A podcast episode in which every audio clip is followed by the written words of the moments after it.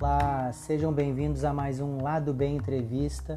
Hoje com Pedro Alves, professor de educação física, técnico de basquete no Vikings Basquete. Nós tivemos um bate-papo muito bom falando sobre o basquete em Pernambuco, sobre o basquete nas escolas e sobre o panorama do basquete no Brasil. Então fica aí e ouve essa conversa que está muito legal. Boa noite para ti. Como é que tu estás? Boa noite. Ah, Bem, por aí, como é que estão as coisas? estamos bem, estamos bem. Então vamos é, começar aqui para quem está nos assistindo pelo Instagram e para quem nos, está nos ouvindo pelo Spotify. Então agradeço muito que vocês estejam conosco e que vocês fiquem até o final. É, começando agora um Lado Bem Entrevista.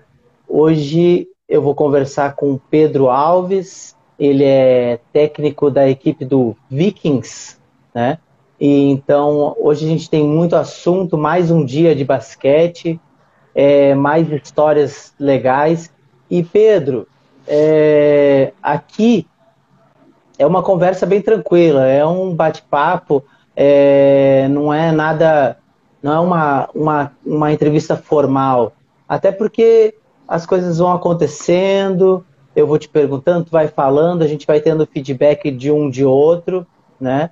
E o feedback, o, o lado B, ele, ele existe para que a gente possa humanizar esse lado de quem está trabalhando com esporte no Brasil, quem está trabalhando dentro dos projetos e que as pessoas, as pessoas enxerguem Sol. Tá me ouvindo? Sim. Ah. Não, é que tava um. Parece que tinha ficado mudo. Para que as pessoas possam ver com outros olhos aqueles que te conhecem já o teu trabalho e principalmente aquelas pessoas que ainda não te conhecem, que não me conhecem, possam ter, ver o valor do trabalho que tu faz, né?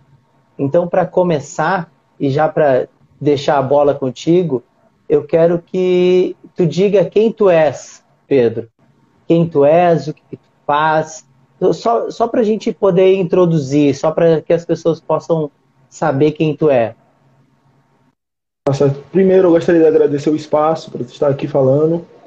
Meu nome é João Pedro, no basquete mais conhecido como Pedro, Pedro Alves. Sou formado em Educação Física da Universidade Federal de Pernambuco.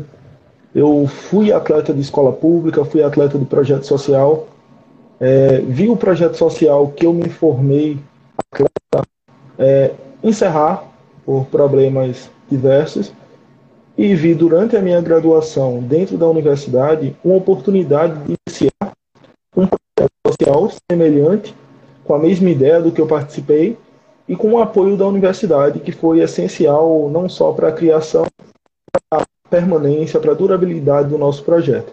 O apoio da instituição é essencial. Nós temos alguns polos, mas nossa sede é a Universidade Federal de Pernambuco, que é onde tudo começou e onde tudo se desenvolve. Então, basicamente é isso ah. o resumo do projeto, o que é. Interessante. Então, tu veio do, de, de projeto? Tu participava do projeto de algum de, de um outro projeto? Ou desse mesmo projeto? Sim. De um outro. De um outro. Eu vim pro... do Ibis. Ah. Ibis, e é uma outra equipe. É, eu vi um, um, um, profissional de educação física formar um projeto, lutar pela causa do basquete, hum. e vi nesse projeto uma oportunidade de continuar no basquete. Hum. Eu comecei no basquete tarde, eu comecei aos 17, 18 anos, numa escola pública, a gente sabe da realidade das instituições públicas de ensino básico no Brasil, a gente não precisa estar rebatendo isso. Então, eu não tive estrutura na base, mas encontrei isso, de certa forma, num projeto social, onde boa parte do cenário ele é formado por projetos sociais. não só eu, mas uma boa parte dos atletas teve uma passagem por um projeto social. Por aqui que tem basquete de forma competitiva são bem resumidos, são bem restritos. Então as oportunidades elas terminam surgindo em, em projetos sociais. É, é, é, a, o que tu está falando aí tá tá meio que cortando no final da frase. É, tu fala e aí algumas, algumas partes no final vai cortando. A gente vai, é, vai observando isso. Certo, tem que ver se, ó, se muda. Ó, eu não, eu não conseguiu me ouvir agora? É, agora eu não entendi o que tu falou no final. Eu vou tentar um pouco mais alto para ver se fica melhor. Tá. Tá melhor? Tá, a gente Pronto. vai, mas fica tranquilo que essas coisas a gente, a gente vai arrumando. É, então, é, é, João Pedro, essa questão do projeto, então, já está na tua raiz, né? Então, tu, conhece, tu conheceu o basquete pelo projeto ou tu já conhecia o basquete e iniciou no projeto pelo basquete? Eu conheci o basquete na escola, hum. mas competitivamente o basquete em si, o esporte, que é que é competição, o que é o treino em si, eu conheci num projeto social. Ah. Na escola, eu tive a vivência do basquete. Porque eu, como eu conheci tarde, eu não pude participar das competições escolares, eu não pude participar das equipes, da equipe escolar. Então eu conheci o basquete da forma recreativa. Hum, então, ó, tem uma trancadinha, só um pouquinho. Só um pouquinho. Tenham paciência aí, tá pessoal. Só um tá pouquinho. Aí, é que tinha, é, tinha trancado a imagem. Mas tu estava falando. Isso, tava. Conectou agora. Tá. Tu estava falando. Daquele, eu te perguntei do, do, que tu não conseguiu participar das atividades do basquete Sim. dentro da escola. E aí tu conseguiu fazer isso. isso dentro do projeto. Né? E aí. Encontrei uma oportunidade isso. e segui dentro do projeto social. Isso. E esse o, o projeto, quando tu, tu iniciou nele, é, tu teve uma indicação para entrar nele, é, te convidaram, ele, é, ele era próximo do, do, do, da tua casa, ele era próximo da escola onde tu estudava. Como é que foi esse primeiro contato com o projeto? É, foi através de uma pelada, eu estava numa pelada com alguns amigos e sabendo que um novo projeto estava surgindo e que estava aceitando atletas. O projeto ficava no centro da cidade, bem próximo à universidade aqui, Universidade Federal de Pernambuco, que era um local não tão próximo da minha casa, mas de fácil acesso. Então, eu junto com alguns amigos fomos lá e descobrimos que o projeto estava se formando, estava formando um time de base pela primeira vez nós conseguimos entrar e formamos a primeira equipe de base desse projeto. Eu e alguns atletas. Interessante, interessante. Opa. Então, enquanto. Ah, não. É... Não, é que tava. Não, não era o. Era o sinal mesmo que estava rodando. Então, então, tu entrou no projeto, esse projeto, o início era o, projeto do IBS, né?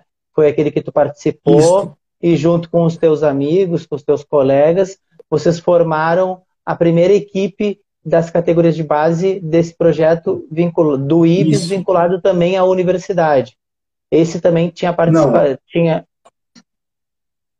até o momento, o IBS ele não, não tinha vínculo com a universidade. Ele era só um projeto social que utilizava o CNPJ do IBS Esporte Clube, que é um clube de ah. futebol tradicional aqui do estado, para participar das competições da federação que exigiam um registro CNPJ.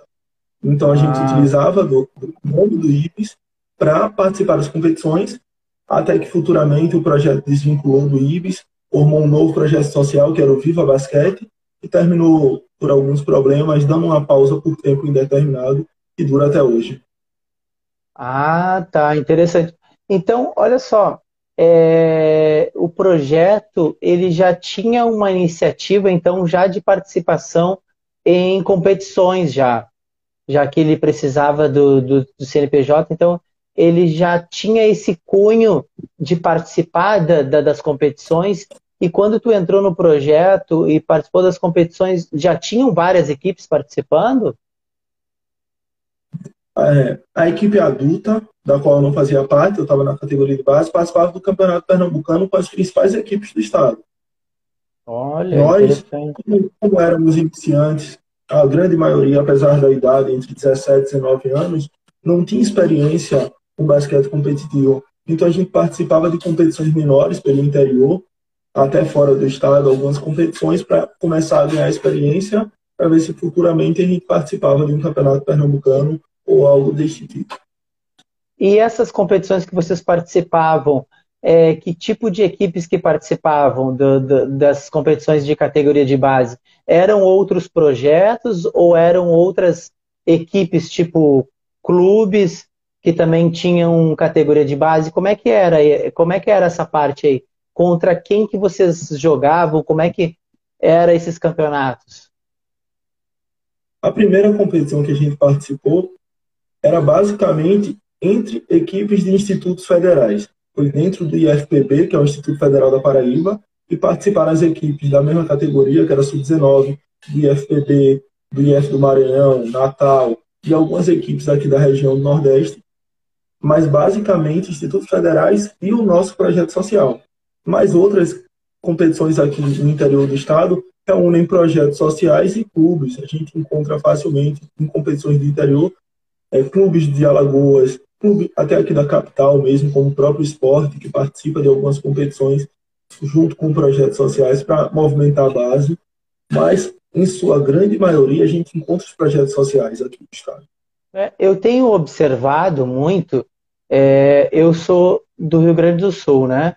Hoje eu moro aqui no Rio de Janeiro, o Rio de Janeiro tem um basquete bem desenvolvido, né, junto com São Paulo, mas eu vejo que o, o Nordeste e, ó, e tu, o, o Nordeste em si, Ceará, Pernambuco, Bahia, Maranhão, é, são bem desenvolvidos no sentido de que nem tu, tu, saiu de um projeto, mesmo que a escola fosse deficitária em alguma coisa, mas tu teve a oportunidade de, de se inserir no basquete através de um projeto Ontem eu, eu conversei com outra pessoa que tinha um projeto, né? Eu conheço alguns projetos ainda, então eu acho muito interessante que, o, que a região tem vários projetos de basquete, que, como tu vai falar ainda, né? Que a gente ainda não chegou ainda no Vikings, que é um projeto vinculado à universidade, né? Então, dando um suporte. Como tu vê isso? É, tu consegue enxergar que mesmo, mesmo, como tu falou no início, mesmo com que as escolas não, não tenham uma estrutura ou não, consegue, não consigam é, capacitar no basquete, mas os projetos conseguem, os clubes amadores conseguem. Eu acho bem interessante que tenha várias equipes assim.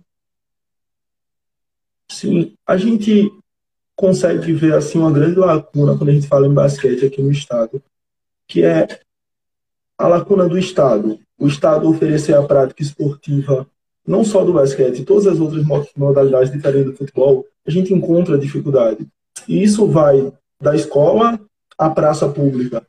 Você, nós no VIX fizemos um levantamento de todas as praças que existem aqui, junto à prefeitura do Recife, para fazer um levantamento de quantas tinham quadra de basquete, uma estrutura para a prática de basquete. E no Recife em si, a gente encontrou no período 15 quadras de basquete com estrutura, duas tabelas, com aro, independente se tinha chuá ou não, mas com capacidade para receber um, uma atividade de basquete simples. A gente encontrou 15 numa capital. Então, a gente tem esse espaço, essa ausência do Estado, sendo preenchida por projetos sociais que se apoiam em instituições parceiras para promover o esporte, basicamente levados por atletas ou ex-atletas que tiveram na sua formação a educação física ou levam consigo o amor por esse esporte e tentam dar oportunidade àqueles que não encontraram de forma tão fácil quanto eles tiveram ou que passaram pelas mesmas dificuldades que a gente. Olha. Então a gente tem uma gama muito grande de projetos sociais aqui no estado. A gente eu, eu tem acho... uma competição só entre projetos sociais.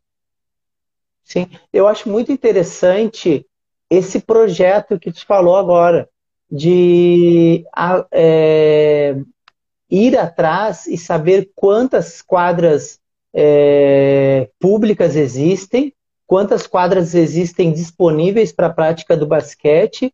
Isso é um, um levantamento muito interessante que até o poder público deveria né, usar isso de forma benéfica para poder até poder direcionar alguma política pública ali, né?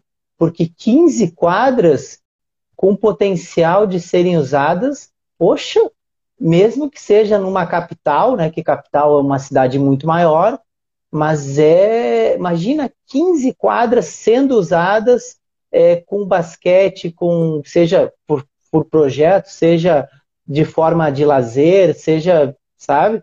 Eu acho, eu acho muito bom ter esse, esse cuidado de fazer esse levantamento. E já te dou parabéns por essa iniciativa e, e também parabéns por toda a região de que os projetos, as pessoas, a universidade esteja interessada em difundir o basquete, né? E, e já, agora já começo a te perguntar como foi esse, esse início do Vikings. Como é, que, como é que aconteceu esse projeto? Eu posso chamar de projeto como aconteceu o início do, do Vikings? Eu estava, durante a minha graduação, já praticamente encerrando minha participação como atleta de um projeto social que eu fazia parte, que era o Vivo Basquete, e vi o projeto encerrar suas atividades por problemas de gestão. Divergências na gestão levaram o projeto a uma pausa por tempo indeterminado, foi esse o termo que utilizaram, que dura hoje três, quatro anos, mas uma expectativa que retorne, porque seria mais um projeto dentro do Senado pernambucano. Mas, dentro dessa lacuna que foi deixada pelo projeto, eu vi a oportunidade, junto à gestão do Núcleo de Educação Física da universidade, de promover um novo projeto. Tomei alguns cuidados para que esse fosse um pouco mais duradouro, o projeto ele existe tanto como um projeto social, como um projeto de extensão da universidade, porque a gente tem alguns ideais que guiam o projeto que vão além de oferecer treino, porque eu não posso centralizar, pelo menos eu acredito que eu não posso centralizar a prática de basquete no meu projeto. Eu não posso querer que todos aqueles que pretendem ou querem iniciar no basquete cheguem até o meu projeto. Eu tento levar eles, levar o basquete até onde eles estão. E para isso, eu acredito que o canal mais fácil é levando o basquete até a escola pública. Porque é na escola pública que a gente encontra as crianças. Hoje, em tempo integral, na maioria das escolas, tempo integral ou semi-integral. Então, um dos papéis do projeto do Vikings é reativar o basquete escolar através do que? Através do projeto de extensão. Nós estamos com um projeto dentro da universidade que hoje está parado devido à pandemia e toda a suspensão de atividades presenciais na universidade, que é de guiar os alunos de educação física que estão concluindo o curso, que estão pagando o estágio obrigatório, para que eles paguem o estágio dentro do projeto, levando o basquete até uma escola pública. Então, eles cumprem a carga horária que eles precisam, eles têm uma experiência na formação, seja, sejam eles é, ex-atletas de basquete ou não, se necessário, eles passam dentro do projeto por uma capacitação, eles acompanham o treino que é dentro da universidade, não vai fugir muito da rotina dele, eles acompanham, aprendem a lidar com o basquete. Na iniciação, a gente não precisa de tanto tato técnico. Se a, se a pessoa já tem uma graduação de educação física finalizando, se a pessoa já está apta a fazer o estágio obrigatório, ela tem condições de realizar um treino de basquete de iniciação. Então, ele tem condições de despertar o interesse pelo basquete nas crianças daquela escola. Então, se a gente consegue levar o basquete até as escolas públicas, a gente consegue reativar o basquete escolar Pernambuco, o basquete escolar em escola pública aqui no estado, ele basicamente acabou. A gente conta nos dedos quantas escolas públicas ainda existem com equipes nos jogos escolares. Eu falo isso porque eu fui, quando eu terminei a escola, eu continuei acompanhando a treinadora, que é uma pessoa que eu tenho um grande carinho, e eu fiquei como auxiliar dela, meio que informal, porque nem educação física na época eu fazia, fazia ciência da computação, mas gostava tanto de basquete que acompanhava. E vi uma rodada de jogos, um, uma região, que é a GRE, a Gerência Estudantil, toda com três equipes. Toda a região leste do, do, do Recife só havia três equipes com, com, com, com a modalidade de basquete. Então, eu vi o quão resumido era o cenário de basquete escolar aqui. E algumas dessas, inclusive a escola que eu estudei, encerrou as atividades da, escolinha de basquete, porque a professora que era treinadora precisou se ausentar da escola e não houve substituição. Então, a escola onde eu estudei, onde eu aprendi a jogar basquete, onde eu vivenciei a prática de basquete pela primeira vez, hoje não tem mais um professor é, concursado dando aula de basquete. E foi lá onde a gente instituiu o primeiro polo fora da UFPE. Foi para lá que eu trouxe de volta o basquete quando eu pude. O, o Vikings ele começou na UFPE, mas quando eu tive a oportunidade de levar para a primeira escola pública, essa aconteceu na escola onde eu conheci o basquete. Por, até por, por ter algo como uma dívida, poder retribuir aquilo que foi feito por mim, por meus colegas. Então, hoje, a gente tenta, dentro das nossas limitações, dentro do que a gente pode fazer, levar o basquete até o mais próximo possível das crianças, para que elas tenham pelo menos a mesma oportunidade que eu tive, que é conhecer o basquete, ter a oportunidade de vivenciar e, se possível, seguir em frente através do projeto social, seja o meu ou qualquer outro que tem aqui na região metropolitana. Olha, interessante. Interessante, olha só como são as abordagens, né? É, desde, desde o início, tu tem uma abordagem que leva em consideração muito a educação física escolar, a educação física dentro da escola, né? Que é, o, o basquete faz parte da educação física escolar. E como tu está dizendo, é, dentro de algumas competições tinham só três é, escolas para participar da parte do basquete.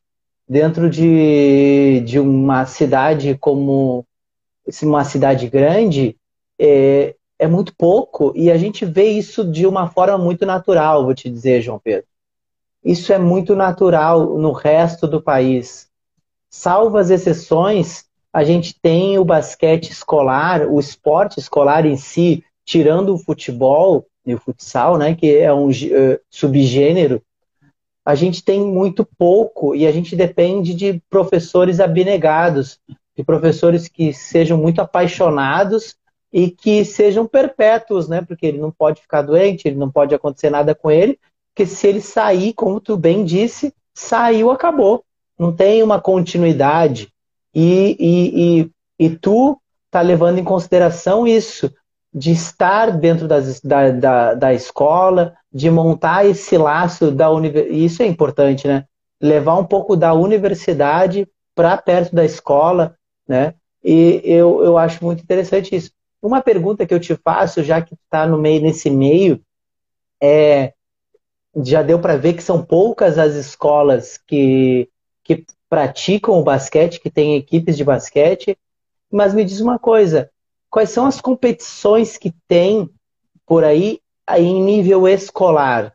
A, a não ser os jogos, eu não sei como é que é os, os nomes dos jogos aí, os jogos municipais, os jogos estaduais, os jogos para escola pública, os jogos com escolas particulares, mas quais são as competições que, que, que tem no entorno para essas, essas crianças, esses adolescentes que estão em idade escolar? A gente, o cenário de competições também é restrito. A gente tem os jogos, os JEPs, que são os jogos, os jogos escolares de Pernambuco, que ele é dividido em duas fases, a fase entre escolas públicas e a fase entre escolas particulares. No final, o campeão de cada um cruza para ver quem é o campeão dos jogos escolares que vai disputar o nacional, a fase regional e depois a nacional. Fora isso, a gente tem um campeonato pernambucano que tem as categorias de base, mas de acesso restrito, eu não posso falar tão bem sobre o acesso à competição, porque a gente teve uma mudança de gestão na federação agora, teve eleição no começo do ano, tem uma nova gestão entrando, eu soube que algumas coisas vão mudar, só que a taxa de, de filiação à federação, que até então existia, inviabilizava a participação de muitas equipes, inclusive a nossa enquanto projeto social. Uma taxa de, de filiação que está acima de dois mil reais, mas taxa de arbitragem por jogo, ela é uma barreira de entrada. Então, por isso que eu te falei no começo sobre aquele projeto social que eu comecei. A gente buscava viagens para o interior que terminavam saindo mais barato do que a manutenção na federação. As taxas da federação não estavam dentro do orçamento de um projeto social. E muitas vezes não tem apoio e precisa que os próprios atletas custeiem seus, sua participação em viagens, em campeonatos. É muito difícil você ter um, um projeto que tem um patrocínio que cubra todos os custos. É. Eu, então, pode falar, pode, pode terminar, pode terminar. Então a gente vê que uma instituição que era para ajudar a difundir o basquete termina, termina instituindo barreiras de entrada.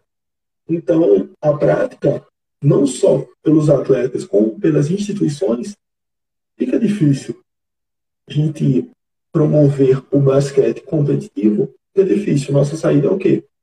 Realizar competições paralelas de baixo custo para que a gente consiga movimentar o, o, cenário. Até porque, senão, as escolas públicas elas participam apenas dos jogos escolares e a gente sabe que a, o esporte, seja ele qual for, a gente não pode passar um ano só treinando para ter uma competição apenas.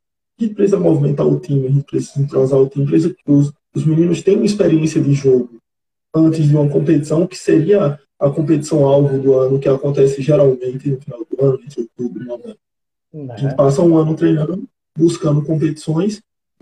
Na idade escolar é muito difícil tirar um atleta da capital para levar para o interior, porque o professor tem que se responsabilizar por crianças de 14, 15, 16 anos, tirando ele da cidade.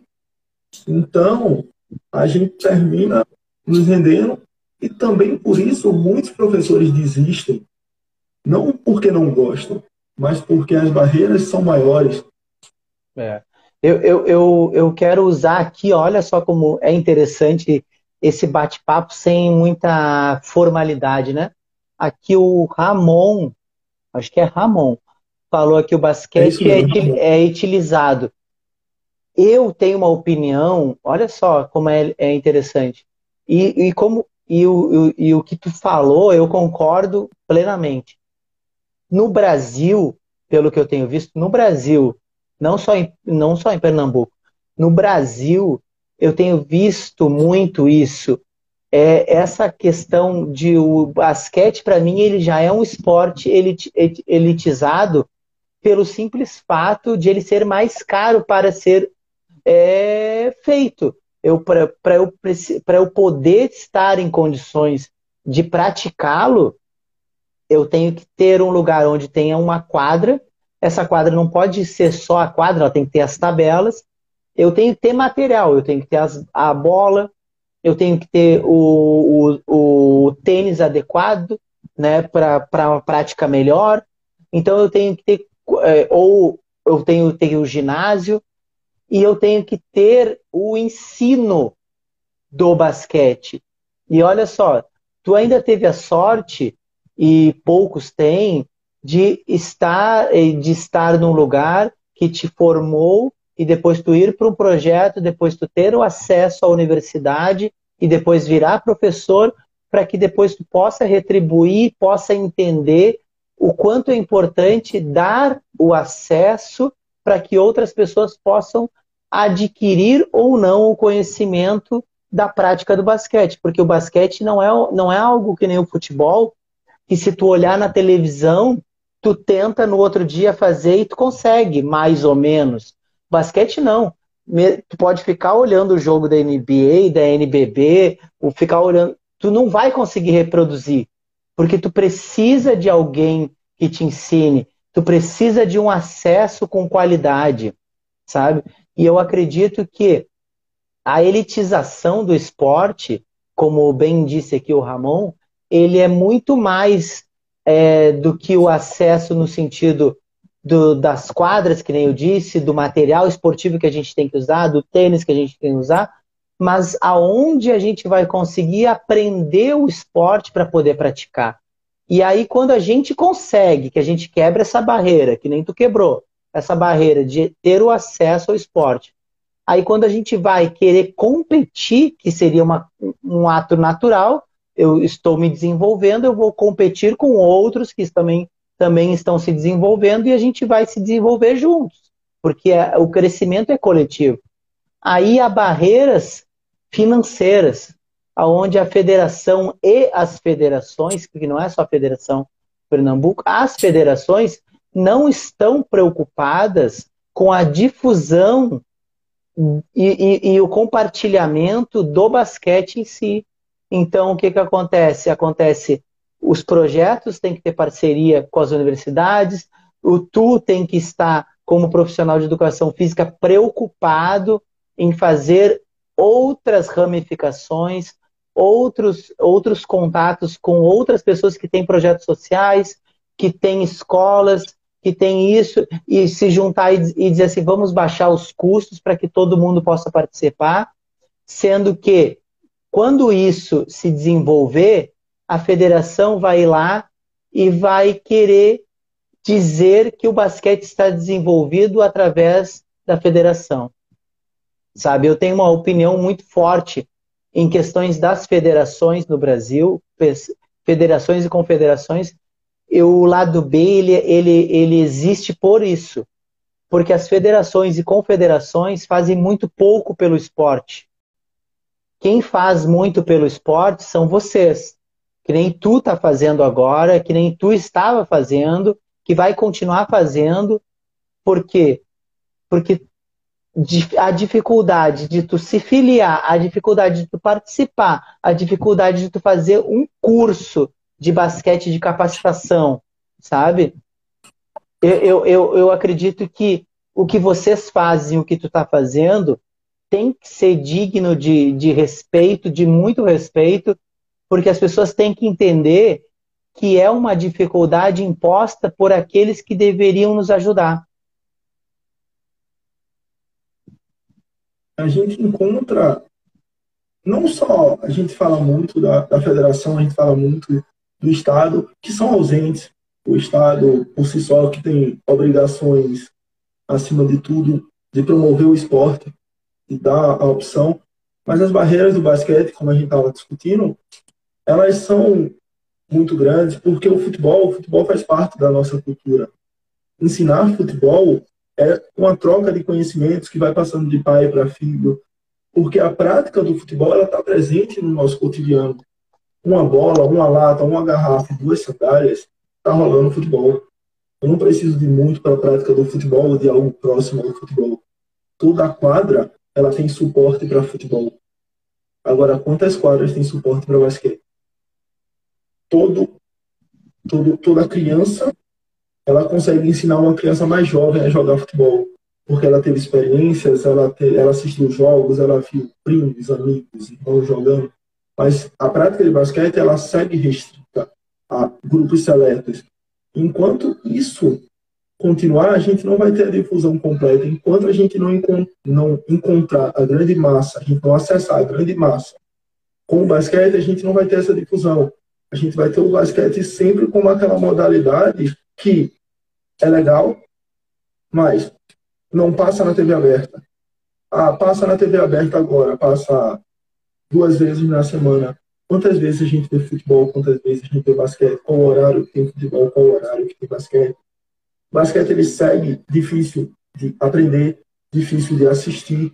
Então a gente, enquanto a gente não popularizar o basquete de forma geral, não só a, o acesso visual, mas a prática, o ensino, a gente não vai ter um esporte tão amplo quanto o futebol, tão amplo quanto o futsal. E isso não é só o basquete, a gente fala, eu estou falando do basquete porque eu trabalho com isso, porque eu pratiquei isso, mas a gente tem uma situação parecida com o handebol, com o voleibol, e com outras modalidades. A gente está chegando agora no ano olímpico atrasado e poucas pessoas sabem sequer quem é a seleção brasileira de basquete, quem forma um atleta, dois atletas. Você fala em basquete, muitas pessoas vão lembrar de Varejão e é, é. poucas pessoas têm acesso a esse, a esse conteúdo. Porque a gente não vê na mídia a seleção de basquete. É. Assim como vê os atletas, a seleção, os atletas de basquete de forma geral, assim como vê os atletas de futebol. Então a gente tem esse basquete escondido, esse basquete que acontece, mas poucas pessoas sabem que está acontecendo. É verdade. É, é, eu, te, eu te pergunto se tem alguma, alguma intenção, ou mesmo que não seja formalizado, é, vocês têm é, um grupo ou uma liga é, mais amadora que vocês se organizem para fazer os, uh, os eventos de forma mais é, é mais é, coletiva, mas, é, mas sem a, formaliza, a formalização dos eventos já existentes. Vocês se organizam para fazer eventos próprios?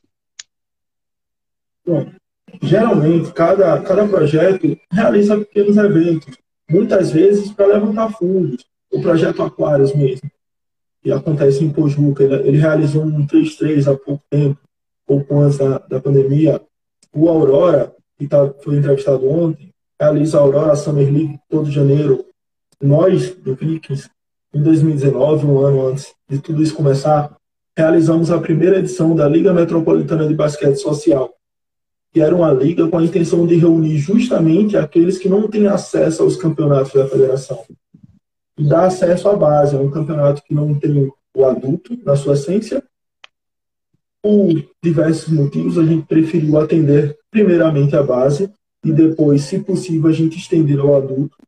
Mas é um campeonato que reuniu os projetos sociais Recife, Olinda e Pojuca, participaram o Aurora, é, participou o Aquários, participaram várias outras equipes aqui da região metropolitana e a gente tentou movimentar justamente esse cenário do basquete. Dar acesso a uma competição com sede flutuante, a gente teve jogos na UFPE, que era a nossa sede, a gente teve é, jogos na sede do Projeto Aquário, a gente teve jogos em Olinda, então a gente tentou levar justamente as competições para perto daqueles que praticam.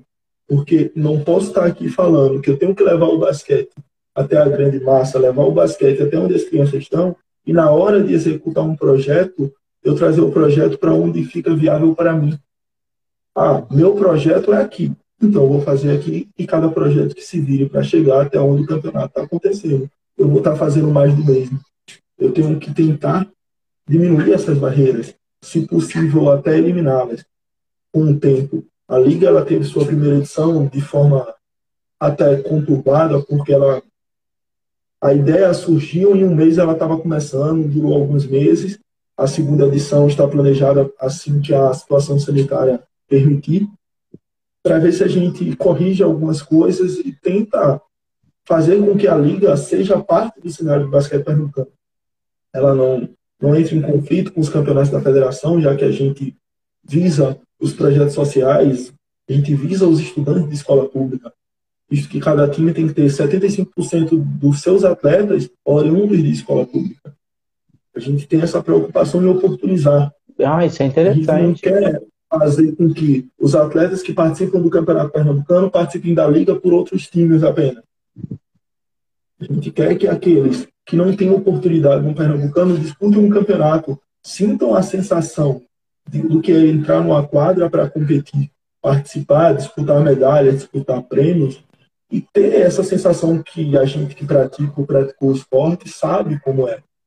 Ah, que é. é o que move um atleta. É interessante. O atleta ele é movido pela competição. Exatamente. O treino é prazeroso, mas é a competição que nos move. Claro. A busca por títulos, a busca por conquistas que nos faz permanecer treino a treino independente das dificuldades, independente das, das barreiras, seguindo atrás daquilo que a gente projeta para a nossa equipe. É interessante. Não ter uma, uma liga e, e vai dar muito certo. Claro que nós estamos num momento muito especial, né? muito diferente e a gente tem que abrir vários parênteses para esse momento. mas se vocês conseguiram, e as coisas são assim mesmo. É, iniciou é, é, com alguns conflitos, porque a gente precisa iniciar.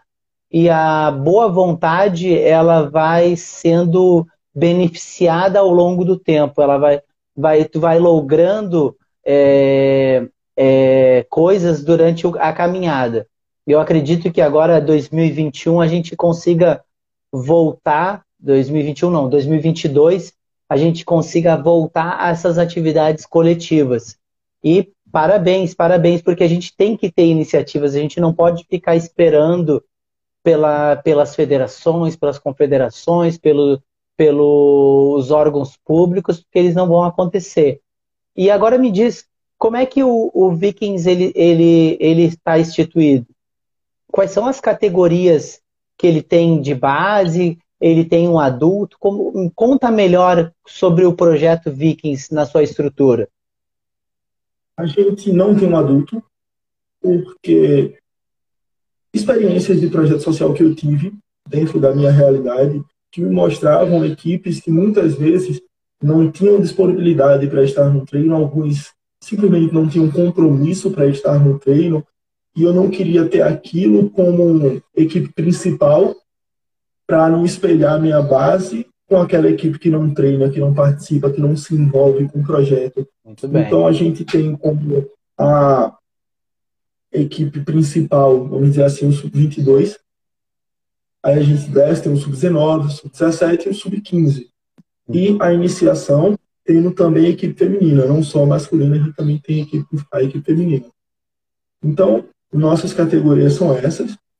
A gente atende os atletas tanto na UFPE quanto no IFPE, que é aqui, fica lado a lado, mas são instituições diferentes que nos dão perspectivas diferentes para os atletas, porque o IFPE ele deu uma possibilidade maior aos atletas, não só de participar do projeto social.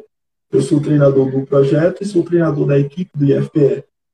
Então, eu digo aos meus atletas, eu estimulo a eles que eles estudem, o IFPL tem a prova para entrar no primeiro ano e aqueles que participam são aprovados, entram na instituição, têm um ensino de qualidade, participam da equipe comigo, ganham bolsa, bolsa atleta, um auxílio financeiro para treinar, para comprar seu material e para participar de competições.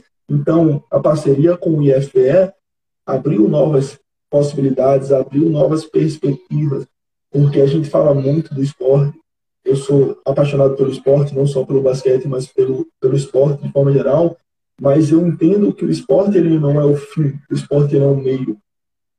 É, é uma oportunidade de mostrar para as crianças que existe uma perspectiva de vida além daquela realidade que eles vivem, além daquela realidade que eles veem, que não, que não necessariamente a vida que eles veem no seu cotidiano é a vida que eles precisam ter, é a vida que eles precisam levar. Eles podem utilizar o basquete como ferramenta de acesso a instituições de ensino ou até mesmo a uma nova vida, a vida de atleta, porque a gente sabe que a vida de atleta é para poucos.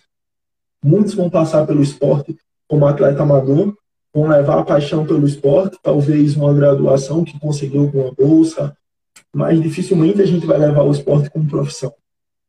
Olha. Você pode até virar um treinador e trabalhar com esporte, mas ser atleta profissional é, é uma realidade que, independente da modalidade, seja o basquete, seja o futebol, é para pouquíssimos.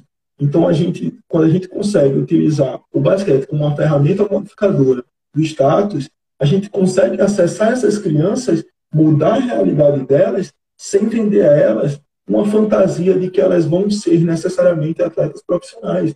Elas podem mudar de vida jogando basquete, se divertindo e conseguindo com isso acesso a possibilidades na vida deles.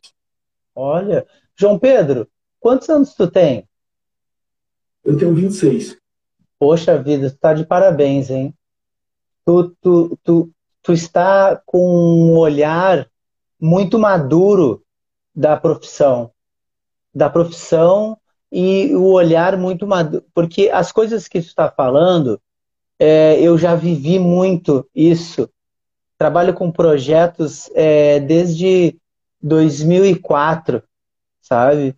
Eu já vi muita coisa, seja de, de questões governamentais, não governamentais, muitas coisas legais e muitas coisas ruins. E a tua visão da forma como tu fala, e eu consigo, imagi eu consigo imaginar e visualizar as coisas que tu está falando. Primeiro ponto, o ponto que tu falou, por que, que não tem o adulto, isso poucas pessoas vão entender o que tu realmente falou. E eu entendo. E eu te parabenizo porque é, ter uma equipe principal é ter o exemplo. E se tu não consegue ter pessoas que causem o exemplo, é melhor não tê-las. E eu acho muito importante, eu acho muito legal tu ter essa percepção de que o trabalho ele tem, ele é um todo, sabe? Uma coisa lá em cima reflete lá embaixo, a coisa lá embaixo reflete lá em cima. E essa percepção tua também de mostrar para os alunos que eles podem e, e, e devem alcançar coisas melhores na vida deles com o basquete, independente se eles virarão ou não atletas. E também colocar que a vida de atleta é uma vida mais difícil, uma vida de dedicação que são é para poucos, porque é para poucos que aguentam ser atleta, né? Porque às vezes não basta só ter talento, a vida é muito difícil para quem, quem busca essa, essa parte de ser atleta. Não, há pouco glamour e muita dedicação. Né? Então, fazer com que eles estudem, que eles se dediquem, que eles entendam que o basquete faz com que a vida deles seja melhor, é uma, é, um, é uma maturidade no olhar muito importante. E eu te parabenizo por isso, porque eu sei bem como as coisas são na prática, e as coisas não são um mar de rosas. E ter alguém à frente do projeto com a cabeça que tu tem e com a juventude que tu tem, porque tu ainda tem, todos nós temos muito para aprender, mas tu ainda está é, com pouco tempo, assim, digamos, na profissão, né? E já está com, com um olhar muito mais maduro. Isso é, isso é muito bom, isso é muito bom. Eu, eu, eu fico muito feliz, sabe por quê, é, João? Porque esse projeto que eu, que, eu, que eu estou fazendo aqui, o lado B, ele é para conversar com pessoas importantes. Esse é o ponto principal. Pessoas importantes. Porque tem uma frase do Mário Sérgio Cortella que ele diz assim: nem toda pessoa famosa, é, nem toda pessoa é, famosa é importante, mas é, existe pessoas importantes que não são famosas e a gente precisa falar mais sobre as pessoas importantes e não tanto das pessoas que são simplesmente famosas. E tu é uma pessoa famosa, é uma pessoa importante dentro da comunidade. E isso é muito legal. Eu, eu, eu, te parabenizo porque eu sei o quanto é difícil estar fazendo projeto social, quanto é difícil estar dentro da educação física, como é difícil o nosso dia a dia, as, as pressões que a gente toma do dia a dia. E, e, e estendendo isso, eu já te pergunto assim, ó, é, saindo um pouco do projeto em si, né? Mas como tu vê o, o crescimento ou não do basquete no Brasil? Qual, qual é a tua percepção do basquete hoje? Isso que a gente tem daqui. Porque a gente aqui no estado, eu falo por mim, eu falo pela visão que meus atletas compartilham comigo. É uma, uma visão que o basquete está, aos poucos, ganhando espaço, mas muito longe de onde a gente está. A gente tem aquela perspectiva dentro do país que, os, que os, as crianças têm do futebol, que tem que ir para a Europa para jogar, a gente tem que, a gente precisa sair de Pernambuco para crescer, a gente precisa ir para São Paulo, a gente precisa ir para o Rio de Janeiro, porque lá acontece o basquete com visibilidade, não é nem o basquete, não é nem só o basquete de qualidade, é o basquete com visibilidade, a gente tem que encontrar em São Paulo, no Rio, em Minas. Então eu vejo que o basquete está crescendo, mas talvez não de forma uniforme. Não que Pernambuco não esteja crescendo, não que a Paraíba não esteja crescendo, a gente tem aqui a Unifacisa, que está criando uma nova perspectiva dentro da nossa região, de basquete competitivo a nível nacional. A gente tem o basquete cearense um pouco mais acima, que também mostra que tem nível para brilhar no cenário nacional, mas a gente ainda tem as grandes equipes no, no eixo aí do Sudeste e levam principalmente as crianças a crescer com esse sonho de eu preciso sair para crescer no esporte. Eu preciso sair de Pernambuco o mais cedo possível, eu preciso sair aos 15, aos 13, aos 12, buscar uma equipe em São Paulo, buscar uma equipe no Rio de Janeiro para alcançar meus objetivos. Então eu acho que falta uniformidade. E isso passa principalmente, na minha visão, pela federação. Porque isso é um papel que nós, as equipes, não podemos sozinhos fazer. A gente não, não, não tem esse poder. Porque o basquete pernambucano cresce. Quando eu comecei a jogar, quando eu entrei no projeto social, a gente tinha aqui no estado os clubes, o esporte, o náutico, as universidades, na Sala Católica e a Universo, e dois projetos sociais aqui, região metropolitana o Ibis barra Viva Basquete, que é onde eu jogava, e o projeto Aquários, que até onde eu sei é o projeto mais antigo em atividade aqui. Então, hoje, eu tenho na minha lista de contatos mais de 10 projetos sociais. Além do projeto Aquários, ele acabou de entrar, é, hoje eu tenho na minha, na minha lista de contato mais de 10 projetos sociais. Então, aquilo que há sete anos, oito anos, quando eu comecei, se resumia a Viva e Aquários, hoje a gente tem é, mais de 10, então a, gente, a oportunidade para iniciar no basquete, ela existe. Mas do mesmo jeito que eu falei que minha categoria lá em cima, ela é espelho para minha base, o campeonato pernambucano, ela devia ser espelho. Ele devia ser espelho. É, verdade. Meus atletas deviam começar a praticar pensando em quando eles alcançariam o campeonato pernambucano. Mas eles já começam a praticar sabendo que o custo do pernambucano é para poucos, é para poucas equipes, que a acessibilidade não é um dos papéis. Eu falo isso, como, como ele disse, a gestão da federação mudou agora. Eu ouvi propostas de mudanças, eu não, não, não sou filiado à federação, mas eu ouvi direto e indiretamente que algumas coisas iriam mudar, que algumas taxas seriam suspensas, mas da realidade que eu vivi até hoje é que o, Campeonato Pernambucano ele é um campeonato distante dos projetos sociais. Se é um campeonato distante da grande massa de, de, de, instituições que fornecem basquete, ele é um campeonato distante do basquete. Porque se você não alcança a, as instituições que trabalham com basquete de base efetivamente, na, acessando a grande massa, você não acessa o basquete estadual.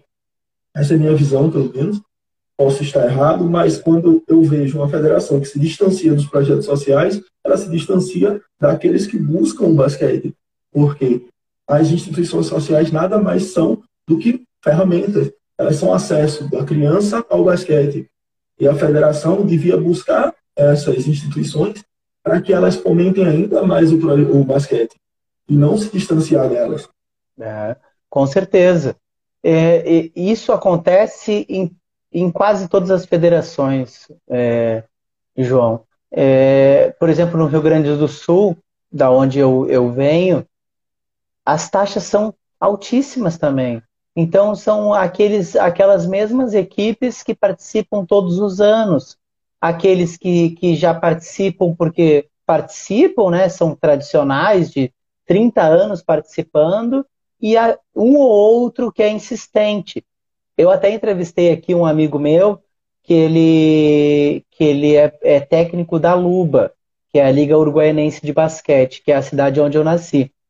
E, e, e, o Rio Grande do Sul, ele, ele é uma extensão, de extensão, ele, é, ele tem lugares mais longes da capital é, do que outros, né? Então, o que, que acontece? Só como exemplo do que tu está falando. O que, que acontece? É, o, as equipes, se tu fizer um mapa, né, é, é, próximos da capital, quais são as equipes que estão federadas no Rio Grande do Sul? Basicamente, todas estão próximas da capital. Próximas da capital. Por quê? porque é mais fácil o deslocamento, né? Porque já, já tem a tradição. E aí, Uruguaiana, por exemplo, que, que, que conseguiu, está tentando se filiar, porque se filia e daqui a pouco, é, é, por causa das taxas, né? Ela fica a oito horas da capital. Então, ela é a única hoje longe. Então, o que, que acontece? Tu vê que existe sempre uma questão de deixar próximo a sempre me os mesmos participarem. E como tu está me contando, é, Pernambuco não fica longe disso. O Rio de Janeiro não fica longe disso. Claro, Rio de Janeiro tem muito mais equipes, tem muito mais equipes. São Paulo tem muito mais equipes, tem muito mais equipes. Mas se tu, vai, se tu for é, olhar de uma forma mais crítica, quem está federado é porque já esteve federado desde sempre. Entendeu? Já é, são clubes tradicionais que já têm uma estrutura maior que faz com que eles fiquem federados e que às vezes não abra é, chance para que projetos sociais, para que clubes amadores novos, porque o esporte, o basquete em si, ele precisa de um aporte é, mais governamental nesse, nesse ponto. E a federação é como se fosse algo governamental, mesmo que não seja, mesmo que seja uma instituição que é privada. A federação não é uma, um órgão público, né? E que deveria estar presente incentivando cursos, e essa é uma outra pergunta para te fazer. Incentivando cursos de capacitação para novos professores, para professores que já estão. Há alguns anos atrás, é, já faz muitos anos atrás, a CBB começou com um projeto de capacitação para, para, para técnicos, né? Então tinha o nível 1, nível 2 e o nível 3, que era em duas etapas, né? Que era o nível 1 para categorias de base, o nível 2 era já para é, o nível 1 categoria de base, tipo até 14 anos, por aí. Aí depois o nível 2 até o juvenil. E o nível 3 seria o adulto, né? Que de, teriam dois níveis. Isso durou um ano. Durou um ano. Não sei se tu ficou sabendo disso. Durou um ano. Em alguns lugares do país eles faziam essa capacitação em algumas capitais, né? Quando eu fiz até, eu fiz o nível 1, que depois não pude fazer os outros, que não teve. Eu tive que me deslocar muito para a capital, né? E quando eu cheguei na capital para fazer o, o, curso, eu não vi pessoas é, jovens que nem eu naquela época, que nem tu. Jovens no sentido de que estão iniciando naquele movimento. Eu só vi treinadores antigos, treinadores que já vêm de 10, 20 anos nos clubes, estavam fazendo uma capacitação ali sim, mas aquilo não tinha o mesmo valor que tinha para mim, jovem, que teria para outros jovens fazendo uma capacitação para melhorar, para se entrosar, sabe? Então eu queria te perguntar se, se em Pernambuco ou na região, existe alguma, alguma capacitação feita pelas federações, alguma coisa assim, ou feita por algum outro tipo, capacitação no basquete? Que eu, desde que eu comecei como treinador, eu não, não vi, não sei se por não ser filiado, é, nenhuma, nenhum curso de treinador, eu vi curso de árbitro, até participei, inclusive, mas curso de treinador, workshop ou qualquer coisa parecida realizado pela federação aqui dentro do estado, eu não vi. Sobre o curso da, da CBB, eu, o treinador do projeto social que eu fazia parte, ele participou, se não me engano, da Escola Nacional de Treinadores de Basquete, é. MTB. Exatamente. Eu, eu, no final de semana que eu, eu lembro disso, porque no final de semana que eu cheguei para treinar, ele não estava aqui, ele tinha viajado para participar desse curso. Ele tinha ido ao Sudeste, se eu não me engano, ele foi a São Paulo para participar dessa formação. Ou seja, uma pessoa que estava fazendo basquete de graça teve que tirar do bolso dele para se capacitar longe de onde ele exerce para difundir o basquete, porque o objetivo dele nada mais era do que algo parecido com o meu, que era fazer com que o basquete acessasse as pessoas que não tinham condições de estar nos grandes clubes.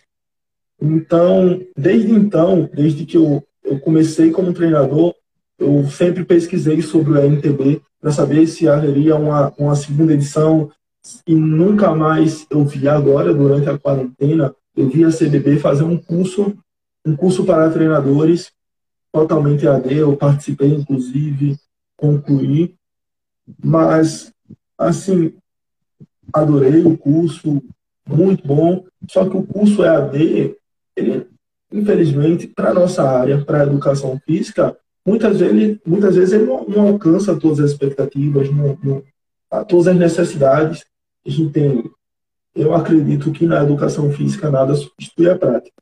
Exatamente. A vivência prática, tanto para quem para quem está ensinando quanto para quem está aprendendo, é fundamental, tanto na formação quanto na execução.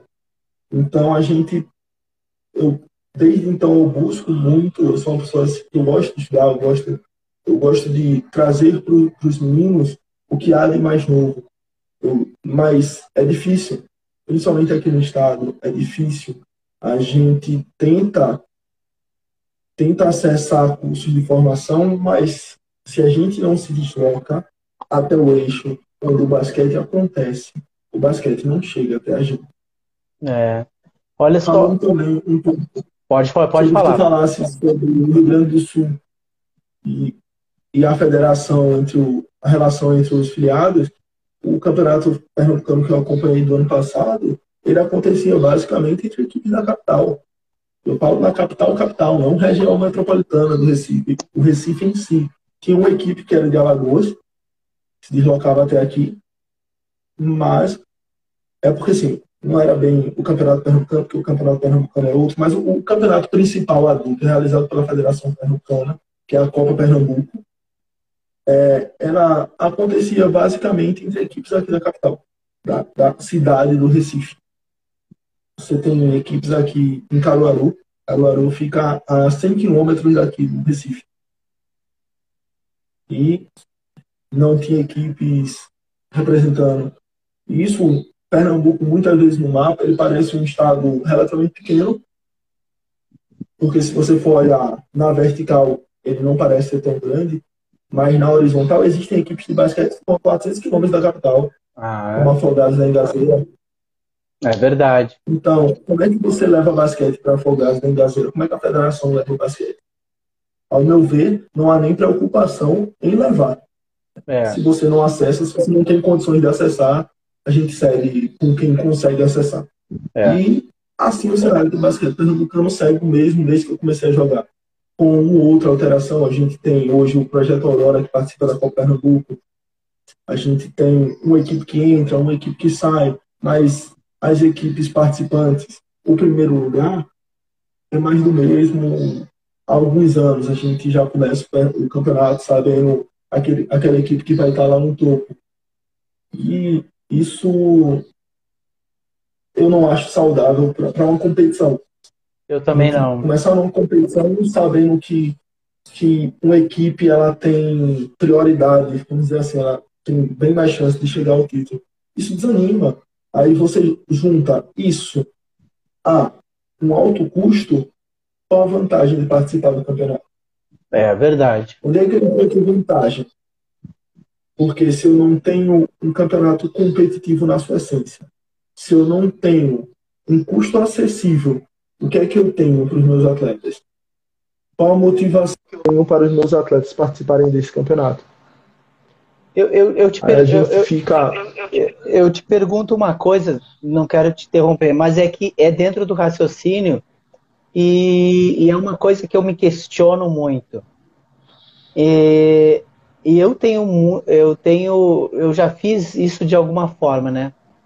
Mas o que que tu, qual é a tua opinião tu acredita que possa, no futuro, acho que num futuro a médio prazo, existirem competições amadoras de ligas independentes. Independentes, eu digo independentes de federação, né?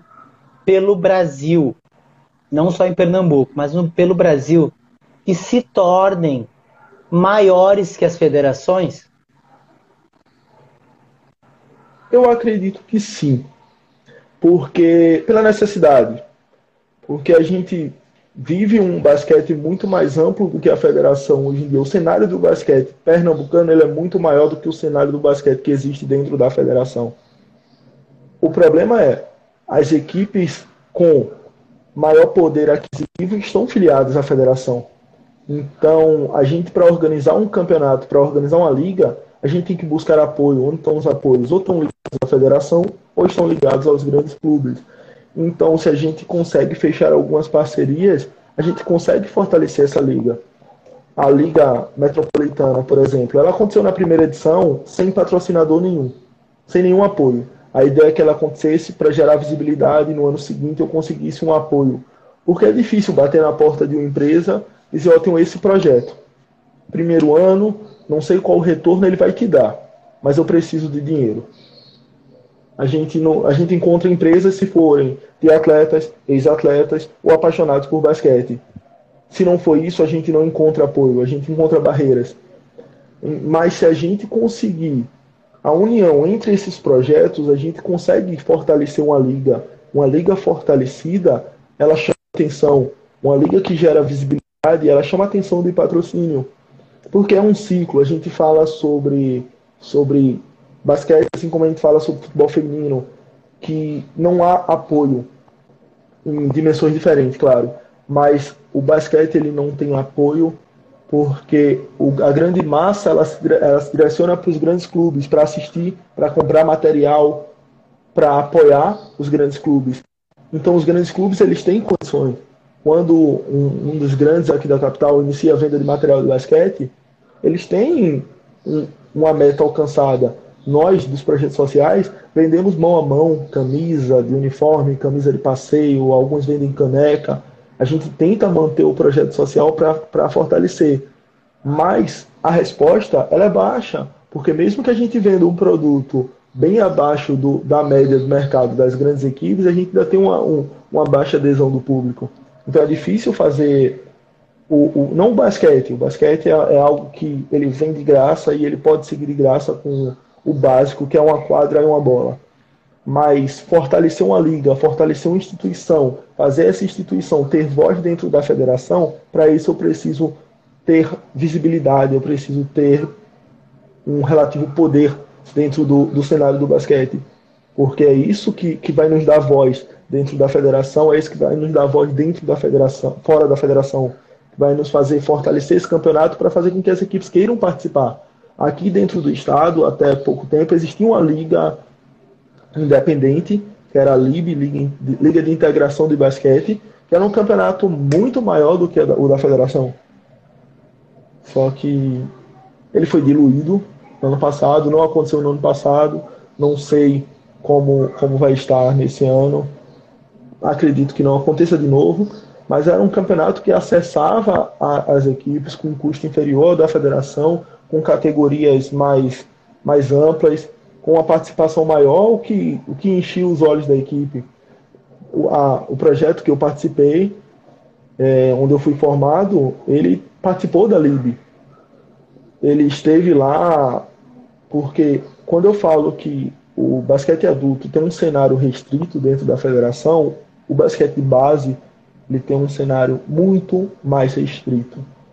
A gente fala tanto no masculino quanto no feminino, a gente tem em algumas categorias duas equipes, três equipes. No, no, no adulto, pelo menos a gente tem oito, dez equipes.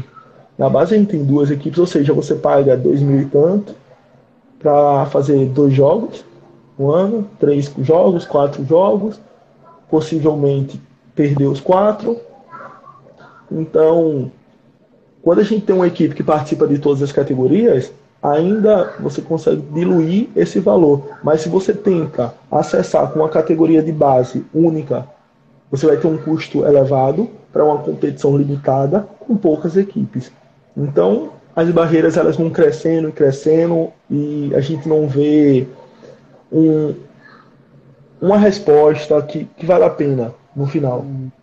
Eu, eu, eu, eu ontem eu estava conversando com o João Paulo e ele me disse que na, no, no evento que eles fizeram tinham mais ou menos 16 equipes. Isso. 16 equipes são muita coisa. 16 Sim. equipes, pelo que eu, que eu vejo, assim, são muita coisa. Claro que a gente tem que levar em consideração é, que às vezes a gente não leva, que nós, nós estamos ainda partindo para o segundo ano de pandemia. Então, por exemplo, tu fez um, um evento em 2019, não conseguiu fazer em 2020 e provavelmente em 2021, mas são questões de exceção. Eu acredito, é a minha opinião, vendo e conversando com vocês, e conversando contigo, conversando com o João Paulo, eu vou conversar com o Projeto Aquários também, conversando com pessoas que estão fazendo, que nem aconteceu com a Luba lá, com outros projetos.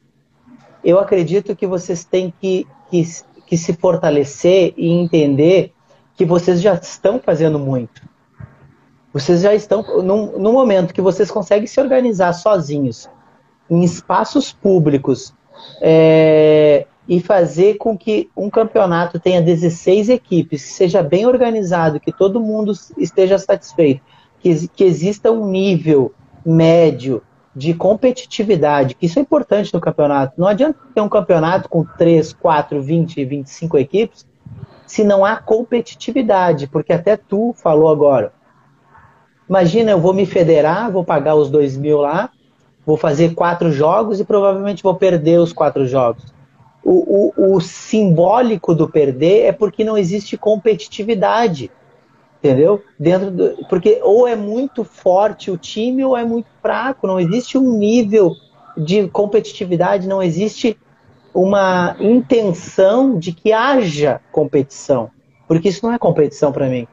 Então vocês têm um trabalho muito forte e, e, vocês têm que acreditar nisso, mesmo que nós estamos ainda vivendo a pandemia, respirando a pandemia, que é uma, uma um tempo de exceção. É, é, as coisas que não estão dando certo esportivamente agora não estão dando certo para ninguém, não é só para nós.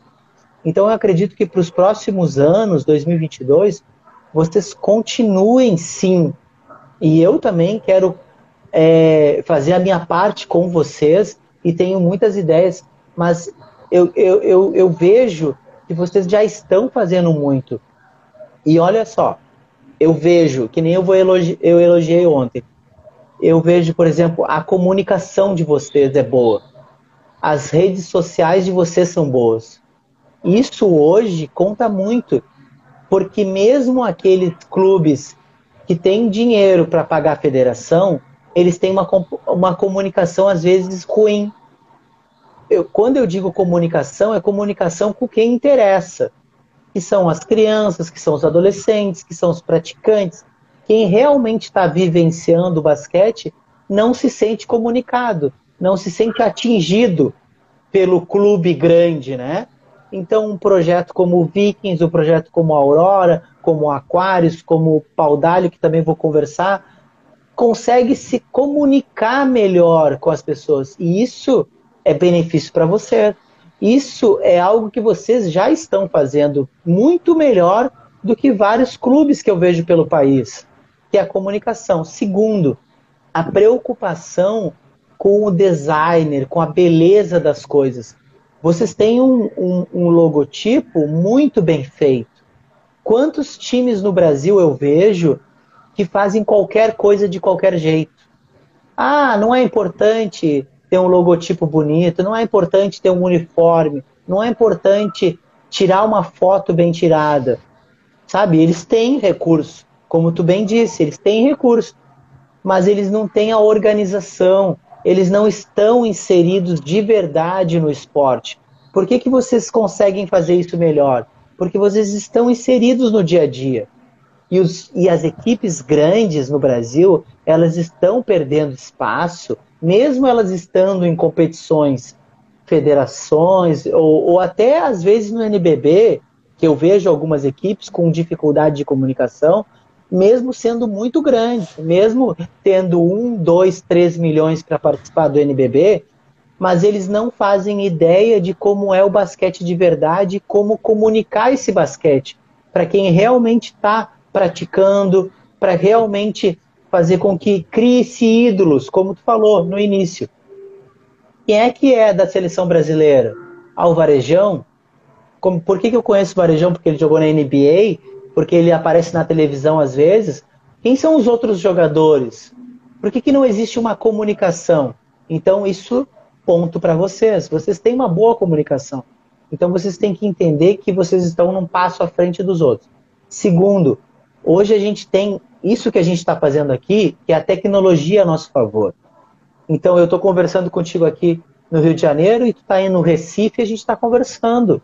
E outras pessoas em outros lugares do mundo estão nos vendo. Então, a gente tem isso a nosso favor hoje, que é a facilitação da comunicação, a facilitação do conhecimento, né? E pós-pandemia, nós podemos usar isso, como vocês já fazem a nosso favor, de entrelaçar é, é, fazer com que os laços fiquem mais firmes para que a gente possa é, trocar experiências. Por exemplo, como é, a, a, eu te perguntei né, sobre os cursos de capacitação. Tu, como profissional de educação física, tu, como técnico do Vikings, por que, que, não, por que, que não poderia tu, João Pedro, dar um curso de capacitação de basquete. Entendeu? Essas coisas hoje, elas não são como antes, como há 10, 20 anos atrás, onde poucos detinham o conhecimento e, e diziam assim: eu só posso me, ser capacitado se eu fizer o curso do fulano de tal, do ciclano de tal, porque ele está no clube tal. Mas quem disse que o, o João Pedro não tem capacidade e conhecimento para também ajudar na formação de novos técnicos, de novos professores? Porque eu vou te dizer assim, ó, eu, tenho, eu tenho muita experiência de escola. E dentro da escola, muitos professores gostariam de capacitação no basquete e eles não têm. Eles estão lá, eles já se formaram, eles trabalham há muitos anos, mas eles não têm tempo, às vezes, as, e às vezes eles não, eles não conhecem, porque não existe essa comunicação, aonde eles poderiam fazer um curso de basquete. E às vezes, próximo a eles, tem o João Pedro, que tem, uma, que tem experiência, que é profissional, que pode sim capacitar eles. Por que, que não poderia? Por que, que às vezes a gente acha que as melhores soluções estão longe da gente? As melhores soluções estão perto, porque vocês já estão fazendo. Entendeu? Então, isso é uma das coisas que eu te digo. Tu já está fazendo e tu pode fazer muito mais entendendo que tu não precisa estar num grande centro no sentido do sudeste. Como tu bem disse, o teu professor e o teu técnico teve que se deslocar até São Paulo para poder fazer uma capacitação ele poderia fazer uma capacitação no Recife que não fosse pela CBB, que fosse por outra pessoa que tem um outro projeto lá e eu vou fazer o, o, o uma capacitação aqui, aqui é, é, em Recife com o técnico do ABC, um exemplo.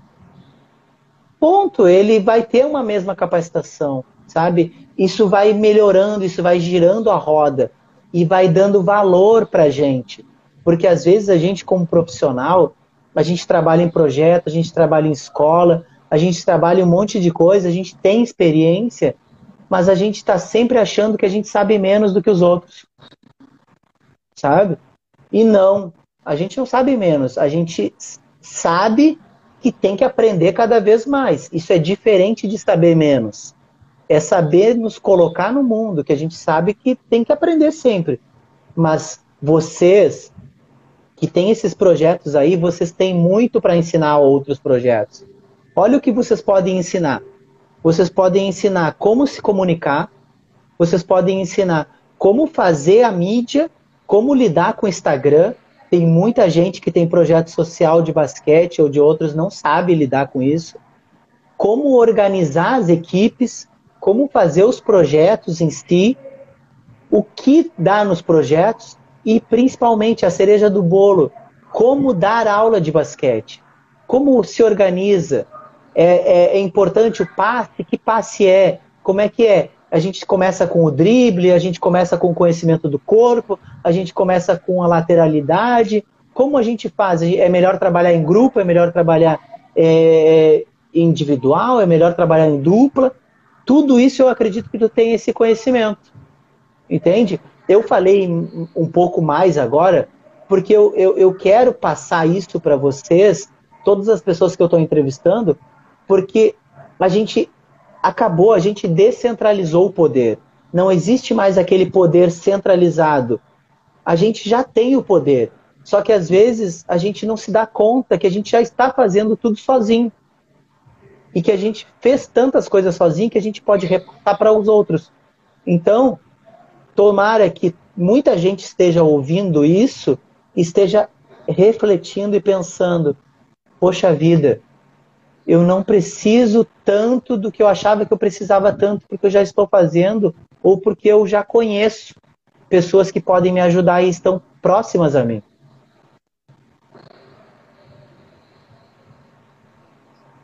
Eu, eu acredito muito no que tu fala, não, porque assim, a gente dentro do, do cenário, não o, o projeto Vikings, ele tem muitas vezes em mim, a figura representativa do projeto, mas a gente tem uma direção com 13 pessoas que compõem a direção principal. Nós temos um corpo técnico com 6 pessoas e existem pessoas do meu sub-22 que são graduandos em educação física, que me auxiliam na base, que têm um conhecimento absurdo em determinada área do, do esporte, não, e muitas vezes no basquete como um todo. E a gente pensa em movimentar a gente pensa em auxiliar, mas muitas vezes o próprio mercado é, tem a, a síndrome do vira-lata, de olhar para o outro lá para fora como se o que viesse de lá vem melhor. E você vê isso muito aqui no estado quando a gente fala de camp. Se o camp é organizado por treinadores daqui, ele é bom. Do, do, de São Paulo, Nunca vi o treinador. Um exemplo. Mas o camp já é o dobro do preço. E fosse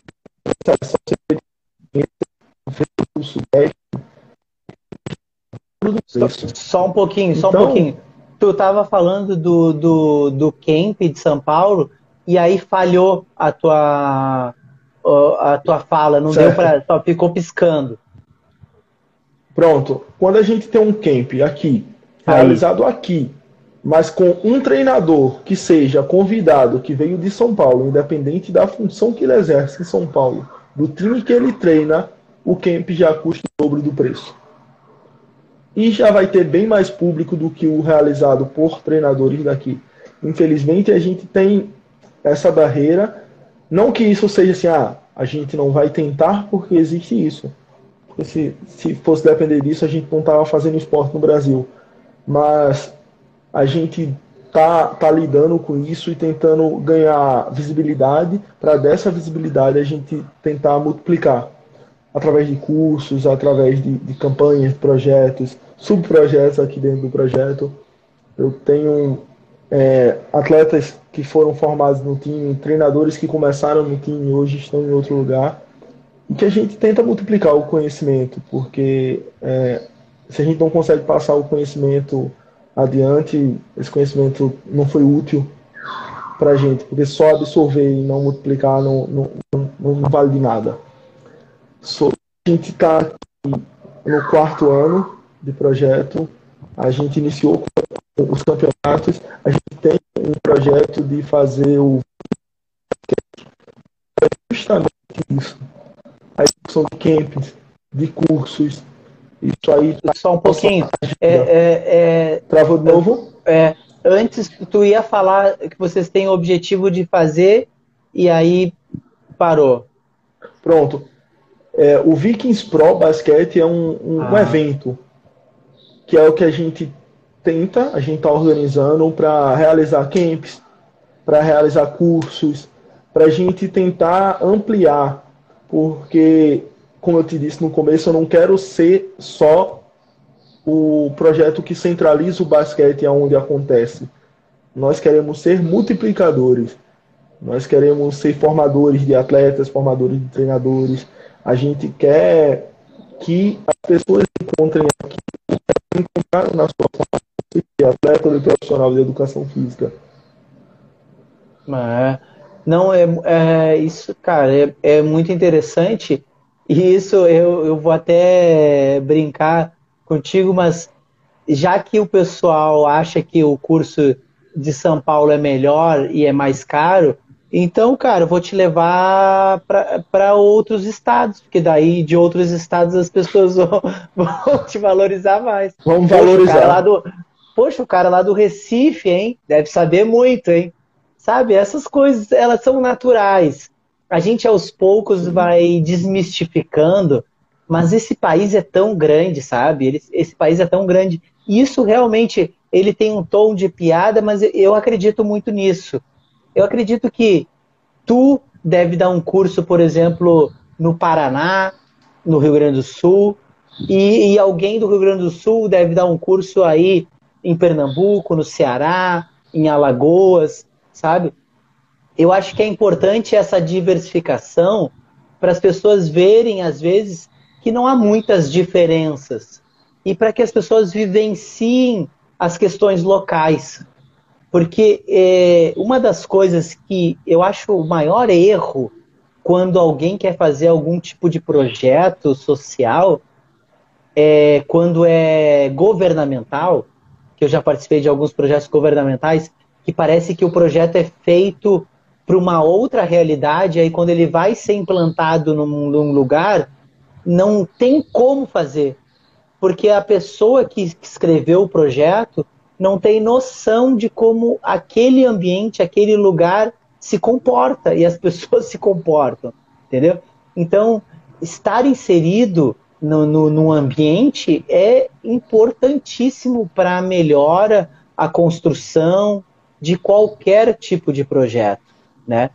E eu te agradeço muito por tu ter disponibilizado esse tempo para que a gente possa é, ter tido essa conversa. Eu fiquei muito é, grato e impressionado pela tua maturidade de ver o basquete, de ver os, o esporte, de como tu, como tu enxerga isso na prática e com certeza como tu exercita isso dentro do, do projeto Vikings, né?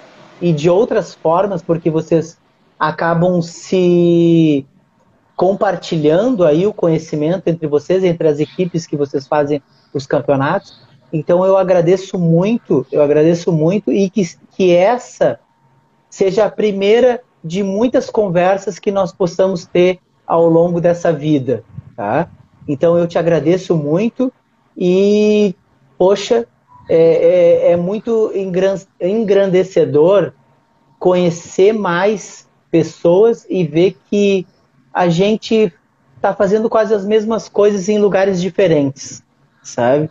Então eu te agradeço muito, João Pedro, por isso, tá?